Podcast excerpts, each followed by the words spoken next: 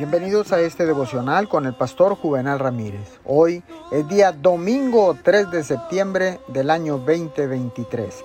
La palabra dice en Primera de Corintios 14:33, pues Dios no es Dios de confusión, sino de paz. Deja que el rocío de la presencia de Dios refresque tu mente y tu corazón. Muchas cosas compiten por captar tu atención en este mundo complejo de comunicación instantánea.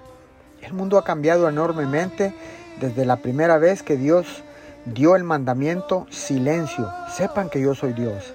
Sin embargo, esta verdad eterna es esencial para el bienestar de tu alma.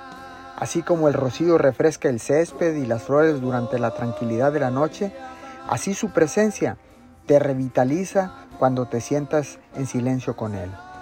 Una mente fresca y revitalizada es capaz de clasificar lo que es importante y lo que no es importante. En su condición natural, tu mente fácilmente puede distraerse en asuntos triviales y sin valor. Tan pronto como empiezas a comunicarte con Dios, tus pensamientos se engranan y te pueden mover a cosas más importantes. Comunícate con Dios en forma continua y Él pondrá sus pensamientos en tu mente. Gracias Señor, porque tú siempre tienes pensamientos de bien y no de mal. Gracias por el privilegio, Señor, de poder estar en tu presencia a través de la muerte de Jesús. Te damos todo el honor y toda la gloria en el nombre de Jesús. Amén.